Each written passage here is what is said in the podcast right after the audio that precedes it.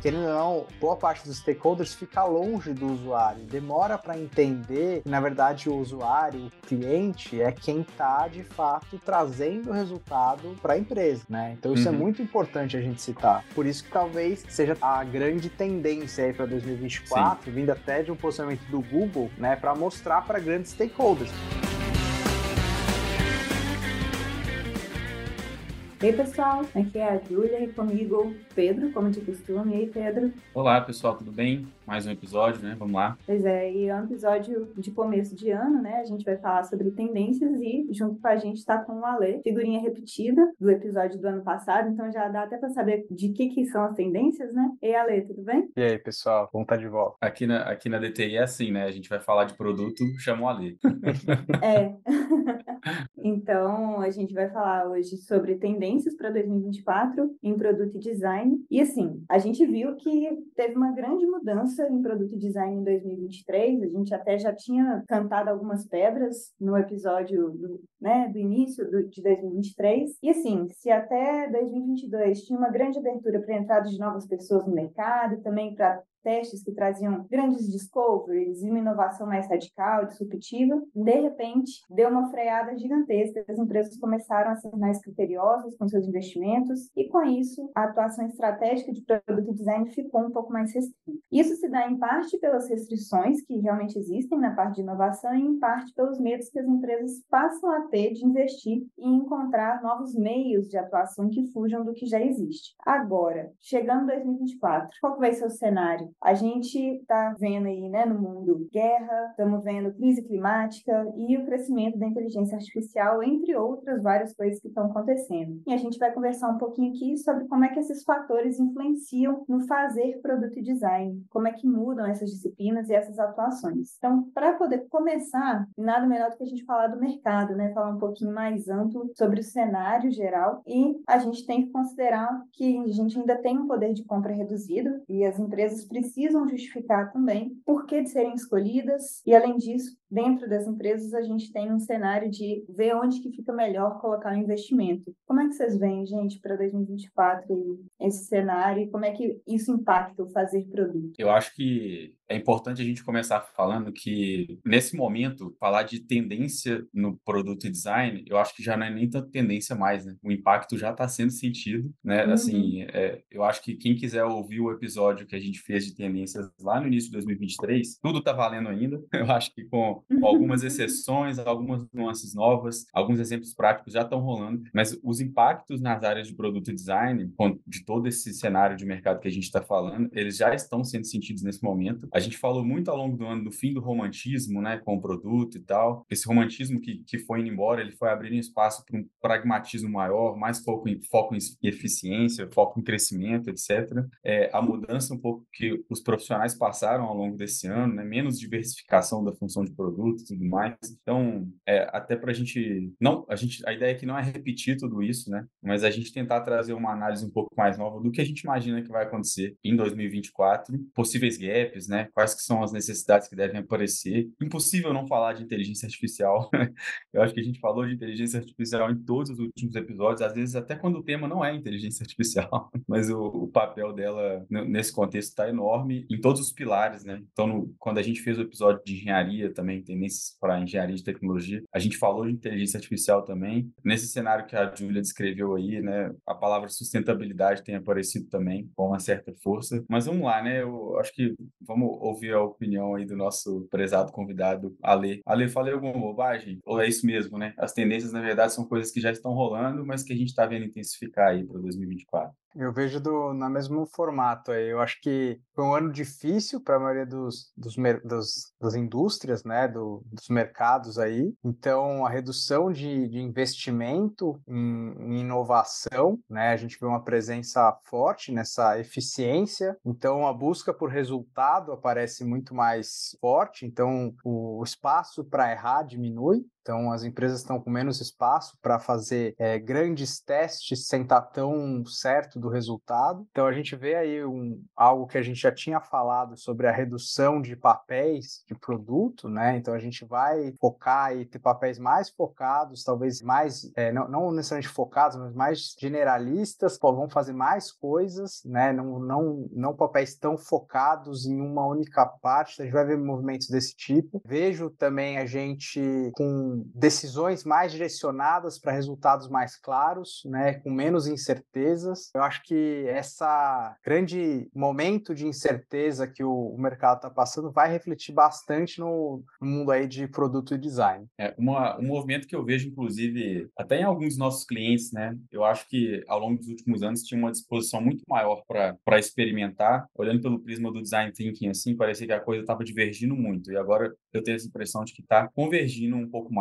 e ao invés de abraçar o mundo ou de querer fazer coisas disruptivas e experimentar um monte de coisa nova, as empresas estão voltando a dar mais ênfase no seu core business, né? E, e até quando usa inovação, uhum. usando ela para potencializar o que é já de fato o core business, né? Então, tipo assim, todo mundo uhum. queria fazer super app, né? Um tempo atrás. Agora a gente já, pelo menos eu, na minha limitada capacidade aqui, de gerente ponta, eu tô vendo, eu tô ouvindo menos essa palavra, né? Então, assim, e tô vendo também as pessoas de produto, é, essa aqui talvez seja uma, tô assumindo de forma um pouco mais ousada, mas eu até tenho conversado muito isso com a Ale, como eu tô vendo as pessoas de produto se aproximarem das de operação também, sabe? Então, tô vendo uhum. cada vez menos o time ter os dois papéis tão claramente definidos, o Scrum Master, que Hoje em dia eu já estou querendo me recusar a chamar de Scrum Master mais porque ele não é uma pessoa que fica dedicada a falar só de Scrum, muito menos a falar só de framework, né? Eu acho que isso morreu, né? a pessoa uhum. especialista em determinado framework. Mas elas estão convergindo um pouco mais, até porque a pessoa de produto ela também tem que estar tá de olho se tudo que ela está fazendo não está fazendo com desperdício, né? Porque a gente falou lá de eficiência, etc. Então ela tem que cuidar das pessoas do time, então, enfim, também cuidar um pouco da operação de certa forma um pouco diferente, eu acho, do que vinha sendo o papel de produto até aqui, né? É, eu acho que isso é das grandes mudanças que a gente vai ter, assim, já está tendo, na verdade, né? Que é essa questão de que aquele papel que estava em alta em 2020, 2021, que cresceu, justamente desse cenário em que as empresas estavam muito dispostas a... É quase como se fosse uma caça, né? A, a, a nova iniciativa que já vai gerar milhões, é, essa inovação que vai trazer um, uma grande grande virada dentro dos negócios, as empresas agora estão muito menos dispostas a isso. É meio tipo, ó, o que a gente está fazendo já está dando algum resultado, já está é, sendo positivo, então vamos apostar em melhorar o que a gente já tem. Assim, é um cenário que acho que até um pouco do. O, o Schuster costuma brincar, né? Do oba-oba e do epa-epa. Assim, é um cenário em que a gente está sempre buscando o equilíbrio no final das contas, né? Uma hora solta demais, uma hora aperta demais para poder ver, e talvez 2024 a gente tenha um pouco mais de equilíbrio nesse sentido, de que a gente veio de um cenário de muita abundância, um cenário de muita freada, talvez em 2024 a gente tenha um pouquinho mais de maturidade, assim, dentro dos aprendizados que já aconteceram, né? Mas claro que com muita mudança ainda, porque, igual você comentou, Pedro, acho que é um, ano de desdobramento, assim, eu acho que uhum. é, 2021 para 22 e 23 foram anos de quebra, assim, né? Principalmente 22 para 23, mas agora eu acho que 24 ainda vai trazer desdobramento de 2023, porque acho que diz desse amadurecimento. E aí, assim, realmente, preocupar com o framework, seguir exatamente aquele passo, daquele jeito que a metodologia fala, provavelmente não vai ser a melhor abordagem, assim, né? Uhum. A gente tem visto que o, o, foco na prática, no entendimento da leitura de cenário, assim, tem sido muito mais relevante do que ficar apegado a, bom, livro tal fala que tem que ser desse ou daquele jeito, que a gente sabe que na realidade as necessidades são múltiplas e a gente precisa adequar para o cenário, né? E além disso, é, o Ale falou, né, desses papéis que estão se agrupando e, e, tornando um único. E, então, acho que esses limites do que significa o papel de produto, do que significa o papel de design, que os dois, as duas vertentes, né, criaram muitos especialistas, vai ser mais difícil é, profissionais especialistas trabalhando em conjunto, assim, acho que justamente por essa restrição de investimento e também atuar de uma maneira muito especialista. Acho que quem está no mercado que é um especialista, assim, que já conseguiu uma grande relevância sensacional, mas acho que, inclusive, para poder fazer essa virada de atuação, agora está mais restrito, mais difícil para poder conseguir. Pô, legal. Só completando essa, essa fala, Julia, é, é uma coisa que eu, eu gosto muito de, de citar quando eu falo sobre papel de produto e geralmente liderança de produto, é você tem que usar né, o livro guia, o, o livro teórico como guia, né? Então, assim, se você tentar usar o que o que o Mark Kagan escreveu lá no mundo, né, do Vale do Silício para startup no Brasil, na empresa que usa é, hierarquia para construir produtos, você vai se frustrar assim, muito. Né? É. Então, assim, a, a gente vê no Brasil uma tendência do, da pessoa de produto ser alguém generalista, que precisa saber um pouco de tudo e aplicar o conhecimento de produto para construir produto. Né? Então, isso está se fortalecendo cada vez mais. Eu acho que é, é importante a gente saber aonde nós estamos tateando aqui no Brasil na indústria que você está. Você está numa startup, talvez você consiga aplicar a metodologia um pouco mais né, by the book. Agora, se você está numa empresa mais tradicional, as coisas mudam muito esse cenário. Concordo, Ale. Não, muito bem colocado. Eu acho, inclusive, que aqui na DTI, a gente, ao longo, como a gente tem uma base de clientes mais tradicionais, até porque eles não precisariam da gente, né, se já tivessem nascido no digital, é, eu acho que a gente tem construído uma base de conhecimento muito grande, muito forte em produto nesse sentido, né, adaptando a literatura para os cenários um pouco mais mais realistas, né? Isso é bem legal. É, como a gente falou ali no, no início, que não tem como fugir de falar de inteligência artificial, né, para 2024, eu queria começar falando uma. trazendo aqui um, um, post que eu vi na semana passada, que é super apocalíptico, acho que é só legal para esquentar um pouco as coisas. Não estou dizendo que eu concordo, é para a gente comentar. Mas o, o CEO da Hugging Face, né, que é uma empresa grande aí, uma dessas bem emergentes aí em tecnologia, código aberto para inteligência artificial também, aí ele postou assim, seis predições para inteligência artificial em 2024. É super apocalíptico. Primeiro, alguma companhia de inteligência artificial hypada vai falir ou ser adquirida por um preço ridiculamente baixo. Primeira predição dele. É, segunda, modelos de modelos de larga linguagem de código aberto, né, open source, vão atingir o nível das, dos melhores modelos de closed source. Vários avanços em inteligência artificial para vídeo, biologia e química. É, a gente vai falar muito mais sobre o custo monetário e ambiental de inteligência artificial. Acho que está aí o ponto menos apocalíptico que eu mais concordei. Alguma mídia muito popular vai ser majoritariamente gerada por inteligência artificial. Isso eu acho até que já está acontecendo, né? Tipo, já tem influencers que são inteligência artificial, não são nenhuma pessoa de verdade. E a última aqui, que eu não sei nem se eu entendi muito bem, mas vão ter milhões e milhões de construtores de inteligência artificial que vão levar a, uma, a um grande aumento do desemprego. Esse aqui é, é a parte mais apocalíptica que eu achei. Porque, né, muitas vezes quando as pessoas falam de novas tecnologias, né, sempre tem um pouco dessa, ah, a automação vai roubar o cargo de não sei quem, etc. Mas uhum. também muitas vezes falam mais balanceado com o fato de que vão surgir novas posições também, né? Já ele aqui foi super apocalíptico, né? É, assim, eu achei, eu achei interessante porque, enfim, né? Esse cara teve milhões de visualizações aqui, né? Então, ele como CEO, né? Também colocou uma, fez essa postagem bem polêmica aqui. Mas eu queria só realmente, eu coloquei isso aqui só realmente para a gente aquecer o assunto de inteligência artificial, trazer uma coisa nova também, né? Que a gente já falou em vários episódios. Mas queria ver de vocês também algumas conclusões aí do que, que vocês acham de inteligência artificial nos produtos para o próximo ano.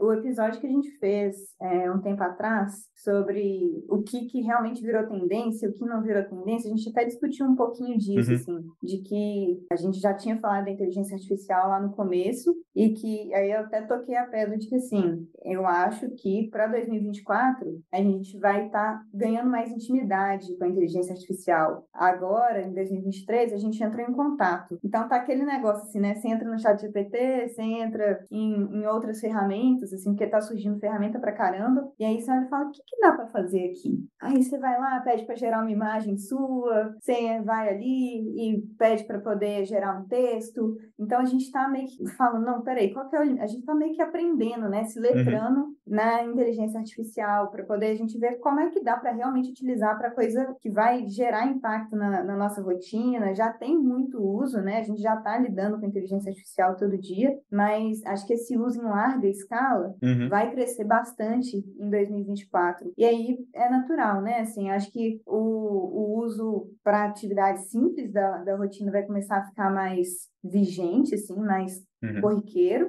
É, e, ao mesmo tempo, acho que as empresas vão começar a colocar isso como diferencial, já vem colocando meio que assim, ah, a gente utiliza inteligência artificial. É com qualidade, a gente sabe o que a gente está fazendo, aí já é outros 500, assim, né? E talvez seja um dos pontos em que as empresas vão estar tá mais abertas à experimentação, porque já que é um negócio que tá aquele boom, nossa, a gente precisa ter. É aquele uhum. negócio assim, né? Nó fulano tá fazendo, vamos fazer também. Então, talvez seja da, do cenário de restrição onde as pessoas estejam mais mais dispostas a falar, não, vamos botar um dinheirinho ali, porque eu acho que daqui o resultado Sim. vai gerar um benefício muito grande lá na frente. 2024 vai ser esse ano, assim, de, de aproximação, sabe? Uhum. Da é. inteligência artificial com, com a rotina prática das empresas. E várias empresas estão testando coisas, né? Estão mostrando o que estão fazendo e as outras vão correndo atrás, né? Até, eu acho que eu citei essa pesquisa também nos outros episódios da, da Época Negócios, que sete em cada dez empresas brasileiras vão investir em IA, inteligência artificial, em 2024. E eu, o que eu não citei ainda, que pode ser um dado novo legal de falar aqui, que o foco de adoção da inteligência pelas empresas está em temas que tocam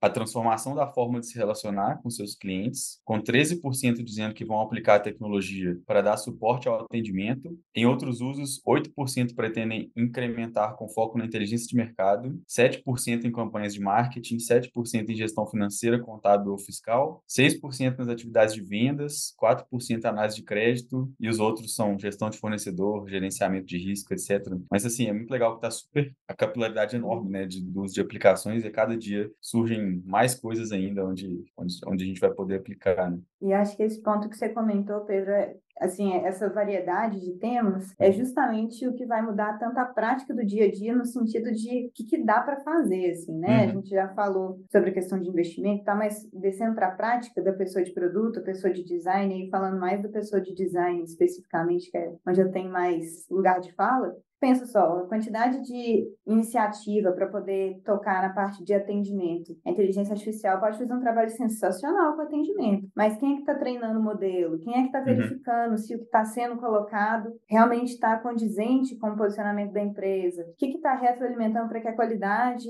de fato, seja né, aderente para a necessidade? E nisso, sim, como a gente tem, o de atendimento talvez seja um dos mais óbvios, né, da gente imaginar, a gente vinha tendo um investimento em writing, por exemplo. O que, que o profissional de writing agora muda com essa pegada agora da inteligência artificial? Ou até o product designer mesmo, né? O mais generalista. Como é que ele, assim, né? Ah, eu não tenho skill de writing, não sou especialista em writing. Mas o que, que eu preciso passar a saber sobre tom de voz? O que eu preciso passar a saber desse universo que fala de posicionamento para utilizar a inteligência artificial de uma maneira que é condizente com a empresa em si, né? Então, acho que vai ampliar um monte de possibilidade e isso vai fazer com que a gente tenha que ter uma velocidade e uma dinâmica de atuação que é diferente, assim. E, assim, eu acho que uma coisa que vale a pena citar também, que já está rolando com força, né, a parte de legislação da inteligência artificial, né? Então, isso pode mudar muito o rumo de várias aplicações no futuro, né? Então, assim, dependendo de como a legislação, de como se pode utilizar a IA for votada e ser implementada, a aplicação pode mudar muito, né? Então, eu vejo, assim,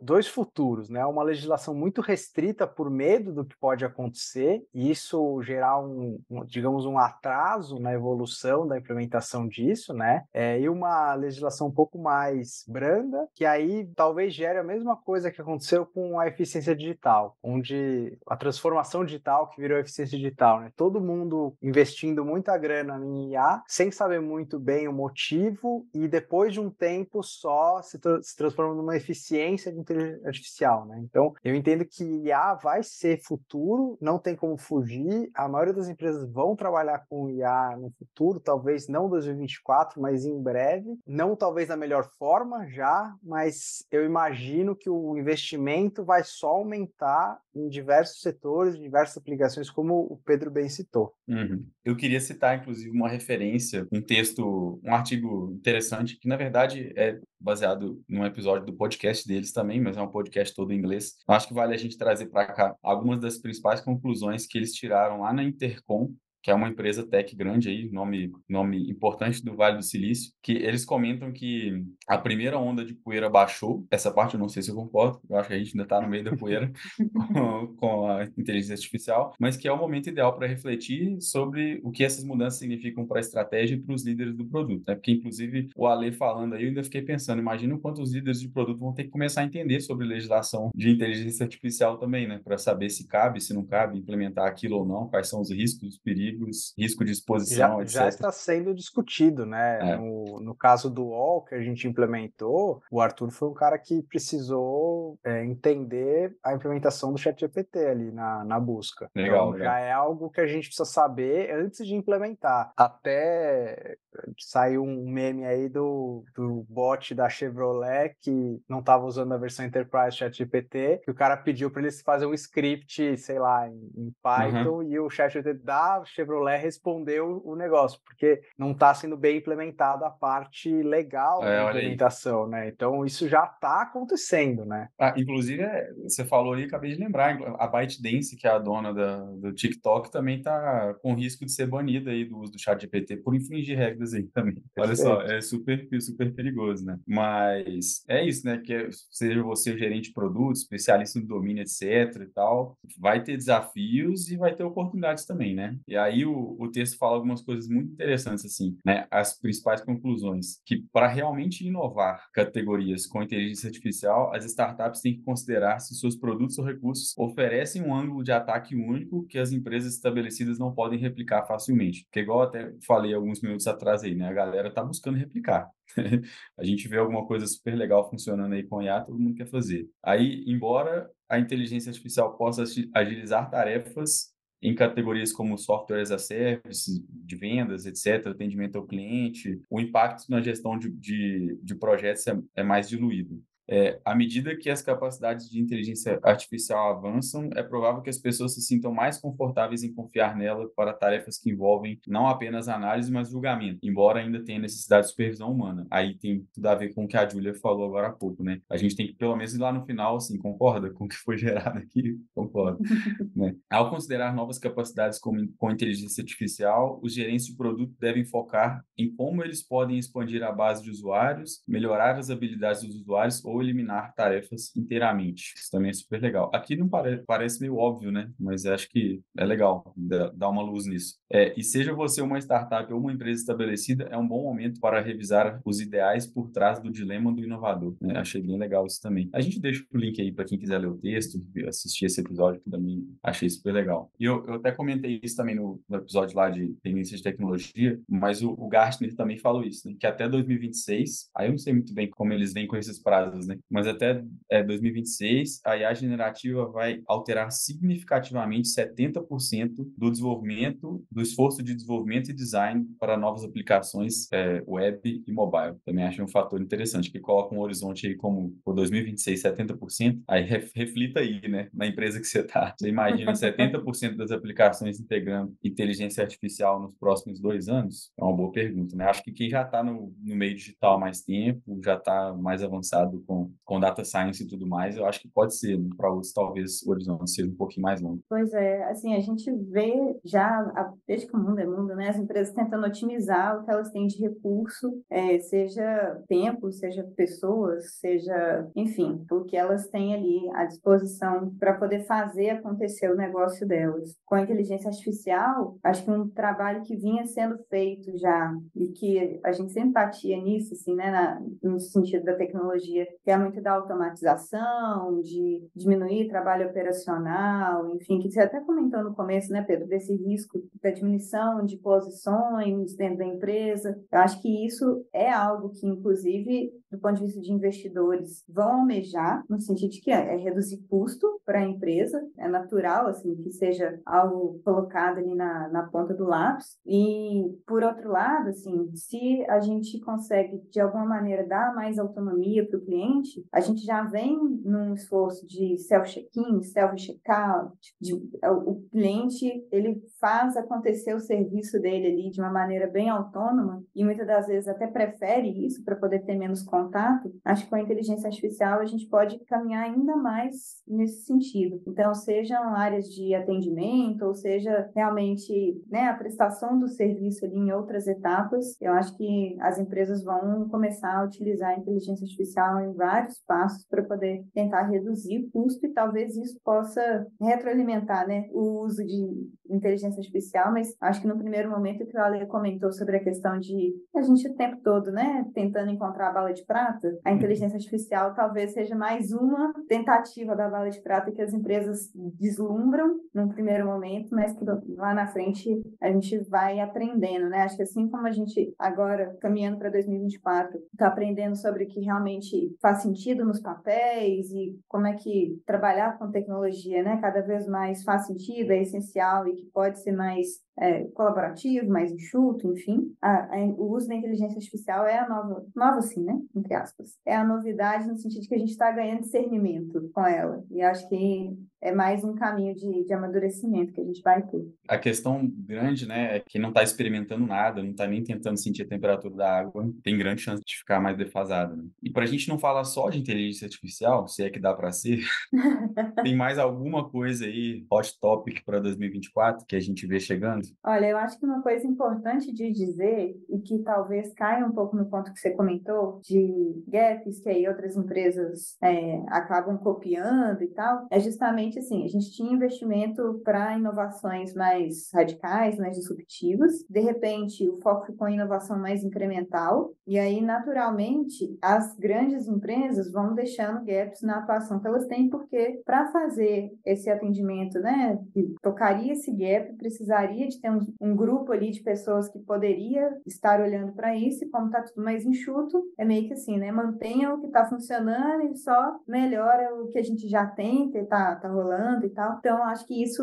não vai fazer com que volte aquele cenário que a gente tinha né, entre 2000 até 2015 ali, né? De muita startup crescendo e não acho que o oceano está tão azul e tão bonito para poder a gente crescer da mesma maneira, mas acho que vão surgir novos gaps. Ainda mais com a própria danada da inteligência artificial, acho que vão trazer novas oportunidades, porque quando as empresas enrijecem a inovação dentro delas, ou quando elas têm recursos mais limitados, elas vão cair mais nesses lugares comuns para elas e que vão fazer funcionar, não é que elas vão perder tanto ali, né? Mas elas deixam de alcançar novas partes, é natural, não dá para abraçar tudo. E aí, nesse deixar de abraçar, empresas menores e que são é, tecnicamente mais ágeis, por serem terem mais flexibilidade, né, para a estrutura ser mais simples e mais focada em algo, um problema específico para poder resolver. Acho que a tendência é surgirem novas empresas assim que vão tentar abarcar esses gaps que vão surgindo. Agora, se essas empresas vão virar novos unicórnios ou se elas vão ser em grande parte adquiridas ou se as grandes empresas vão olhar para elas e vão replicar o que elas estão fazendo, aí eu acho que é cenas dos próximos capítulos, mas que vão surgir gaps de atuação, acredito que sim.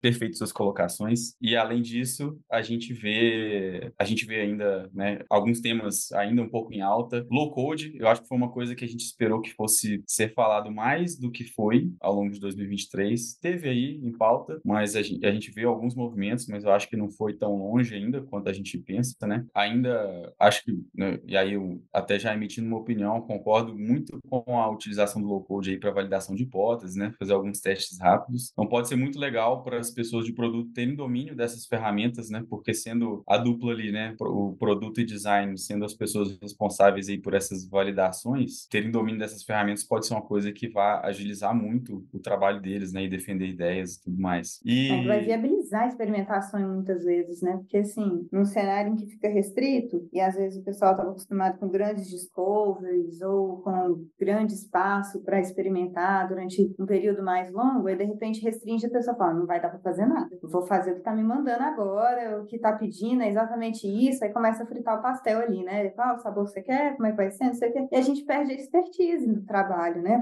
Assim, e aí eu acho que até para manutenção do papel, e aí voltando mais pro, pro papel de design, eu acho que a gente, se ficar muito focado no UI, que por si só já é complexo, enfim, mas corre o risco do papel ter menos relevante, assim. Acho que hoje a gente já tem, e aí falando para empresas talvez menores, que tenham menos possibilidade de investimento, né? A gente tem inteligência artificial que vai gerar é, protótipo, vai ser baseado no que você está precisando ali, maior qualidade de tudo? Não, mas para uma empresa que não consegue pagar um profissional ou que está ali muito enxuto, vai ter que escolher né, onde que deixa o buraco, às vezes vai optar, se for só para fazer tela, vai optar por automatizar dessa forma. Agora, se a gente pensa na experiência de ponta a ponta, se a gente começa a olhar com um olhar mais crítico com relação aos impactos que essa solução vai ter, a gente pensa no UX mesmo, né, na experiência, que pode gerar uma série de desdobramento legal para a empresa, que pode gerar recurso em outro ponto, que pode gerar um novo serviço, aí eu acho que a gente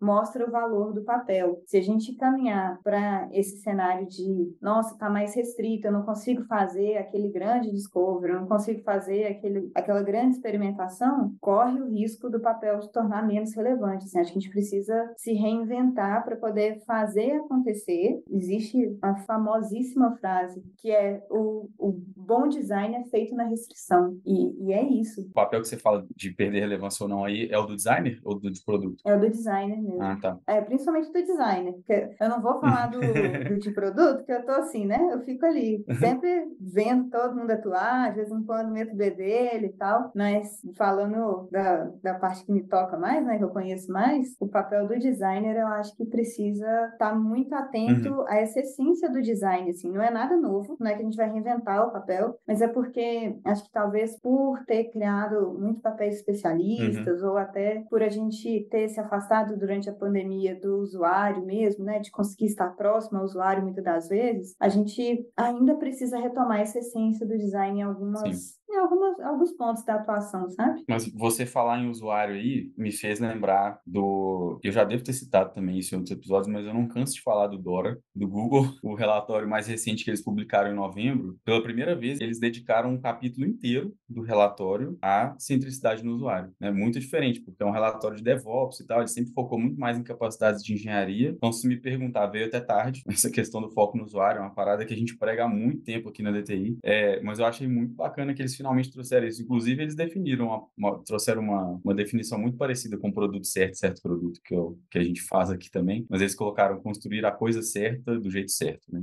Traduzindo do inglês aí. Mas. Ele... Claramente um plágio. Do, claramente um plágio. Claramente o Google está olhando muitas nossas coisas aqui, mas na pesquisa eles colocaram que, que times com. Na, né, o resultado, a pesquisa faz uma base, a pesquisa deles é totalmente estatística, né? Com uma base enorme de empresas e tudo mais. E aí eles colocaram que times com, com forte foco no usuário prevê 40% mais é, performance organizacional da empresa, sabe? Então, assim, é um negócio super impactante e que possivelmente a gente pode esperar, né? Quem sabe um, um ano, 2024, com mais dados que suportem a gente nessa argumentação, né? De centricidade no usuário, que pode ajudar a gente aí a defender mais facilmente essa questão de menos roadmaps orientados a vontades de stakeholders e mais foco no que o usuário uhum. realmente está falando. Posso estar sonhando, uhum. mas não custa sonhar, né? Oh, mas... Eu acho que é isso aí. Não, mas assim, para além do lado altruísta, assim, que já seria muito legal, de ah, as empresas estão focando em quem realmente utiliza o serviço. Num cenário que desperdício fica mais caro, atirar para todos os lados, é caríssimo. Sim, verdade. Então, o stakeholder que sonhou um dia que o, aquele,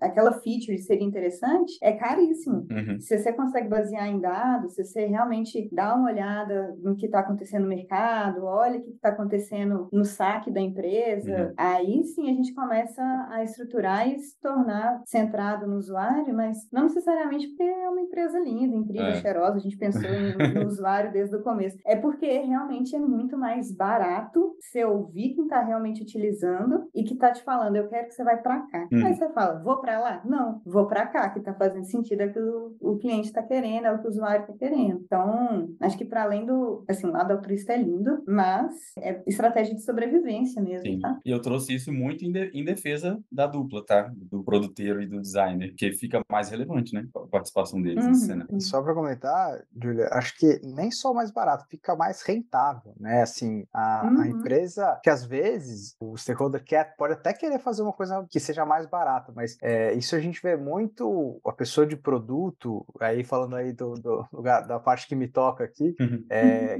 defendendo às vezes fazer coisas mais complexas, que vão levar mais tempo, mas que geram mais resultado, baseado no, né, na pesquisa, no, no entendimento com o usuário, muitas vezes junto com a pessoa de design na parte do, do discovery. Mas assim, o, o que eu acho muito curioso, né, é que assim, a teoria de você focar no usuário é porque o usuário é a pessoa que vai te trazer retorno, né? Então você agradar ele é quem vai te trazer retorno financeiro. Então, parece, né, foco no, no cliente, foco no usuário, uma coisa igual você comentou altruísta, mas na verdade é a coisa mais é, orientada a resultado que existe, né? Então, na prática, você focar no cliente é focar em resultado, né? Só que as pessoas uhum. demoram a compreender isso na prática, porque, querendo ou não, boa parte dos stakeholders fica longe do usuário, demora para entender que, na verdade, o usuário, o cliente, é quem está, de fato, trazendo o resultado para a empresa, né? Então, isso é uhum. é muito importante a gente citar. Por isso que talvez seja a grande tendência aí para 2024, Sim. vindo até de um posicionamento do Google, né, para mostrar para grandes stakeholders, que o Google consegue tocar grandes stakeholders de grandes empresas. Se não for uma tendência, é, é minimamente um desejo. É, perfeito. uma torcida que eu fico aqui, porque realmente. É. E, e, assim, até puxando um outro ponto que a gente chegou a conversar antes, assim, né? Quando a gente fala de experiência do usuário e de olhar para o que o usuário está priorizando, acho que a gente vem amadurecendo enquanto, aí olhando para o lado em que a gente é usuário, a gente vem amadurecendo o nosso querer, assim, no sentido de que a gente tem aprendido a exigir mais das empresas. E aí, no cenário em que a gente está, não sei como é que está aí para você de onde você está ouvindo, mas aqui em Belo Horizonte, e aí acho que não sei como é que está em São Paulo, Ale, mas as ondas de calor que teve em Belo Horizonte recentemente foi um negócio que eu fiquei assim, gente, está acabando o mundo. O que está acontecendo? E a gente, sim, se tinha também, aí voltando no altruísmo, né, uma preocupação com o meio ambiente, não, o meio ambiente é importante, o meio ambiente é importante. Eu acho que está cada vez mais relevante que assim, galera, ou prioriza o meio ambiente ou a gente vai morrer. Então, então, essa conscientização com relação a como que as empresas estão se posicionando, se os produtos que estão sendo desenvolvidos, se o serviço que está sendo entregue é, assim, né, pensado desde a, das fases iniciais ali de planejamento para que ele seja sustentável, para que ele gere um impacto é, que não seja tão ruim, né, para o planeta, começa a ser um, uma nova, um novo critério, cada vez mais comum para os usuários. Então, se facilidade, praticidade, rapidez, já são critérios que já são comumente né, escutados e que a gente está acostumado, esse lado da sustentabilidade,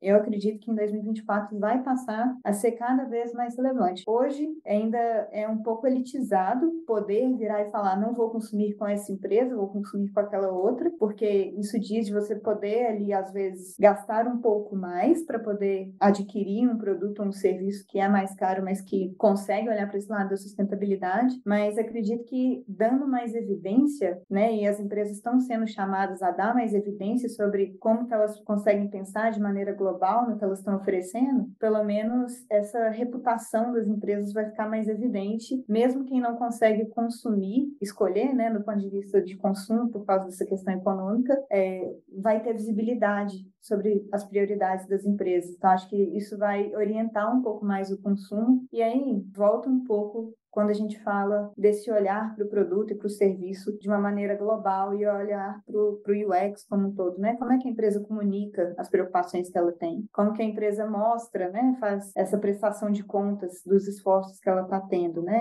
E sendo honesta, de fato, com o cliente final, com o usuário. Né? É, e eu acho isso muito, muito legal, porque assim, mesmo que a gente ainda seja de fato algo mais elitizado, você consumir, né? Eu vi uma reportagem na Exame que uma consultoria, a Corn Ferry, fez um levantamento sobre o futuro do trabalho com millennials, né? E 60% consideram escolher uma empresa por ter políticas de ESG, né? Então, assim, que a gente está falando de sustentabilidade aqui, né? Então, a gente pode, né, priorizar o meio ambiente não só pelo consumo, né, mas também pelo lugar onde você escolhe trabalhar que tenham políticas, né? Então, teve várias empresas agora no, na, na Europa que tiveram restrições no governo por causa de, de políticas fake relacionadas ao meio ambiente, né? Então, uhum. isso começa a repercutir não só na, no nosso consumo, mas também aonde a gente trabalha. Então, começa a ter aí um,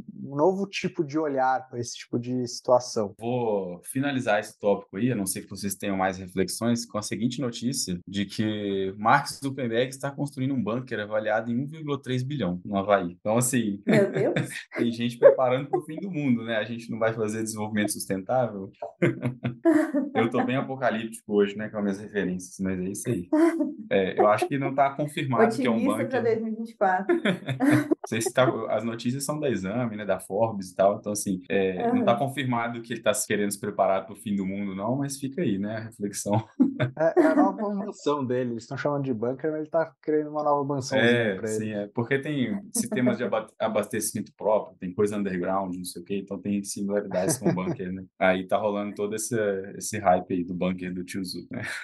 mas legal, gente, acho que falamos bastante coisa aqui, inteligência artificial, né, desenvolvimento sustentável, mudanças que a gente tem visto acontecer no, no papel do, né, das pessoas de produto e de design, que já começaram esse ano, 2023, mas como a Júlia comentou, são desdobramentos aí para 2024. Falando também um pouquinho de eficiência, né, que foi o termo aí do ano, que deve continuar sendo o termo do ano de 2024 também. E é isso, cara, muito bom conversar com vocês sempre. Agradecer a participação do Ale aí mais uma vez. Valeu. E, né, quem quiser interagir com a gente aí, nossas redes sociais, nossos canais aí, Os Agilistas, a gente está sempre disponível para bater um papo. Quiserem sugerir temas também para a gente conversar, né? Fiquem à vontade, tamo aí. E se não concordarem com alguma coisa que a gente comentou, quiserem trazer ali correções, né? É, também a gente está super aberto. Rebater os anúncios apocalípticos que eu fiz aqui também hoje, tá tudo bem. É, fala, não, há esperança, o mundo não vai acabar. O mundo não vai acabar, gente. Nós vamos continuar gravando e é isso aí. Ale, muito obrigado mais uma vez. Júlia, sempre um prazer. E é isso, até a próxima, um gente. Prazer. Valeu, pessoal. Até mais, gente.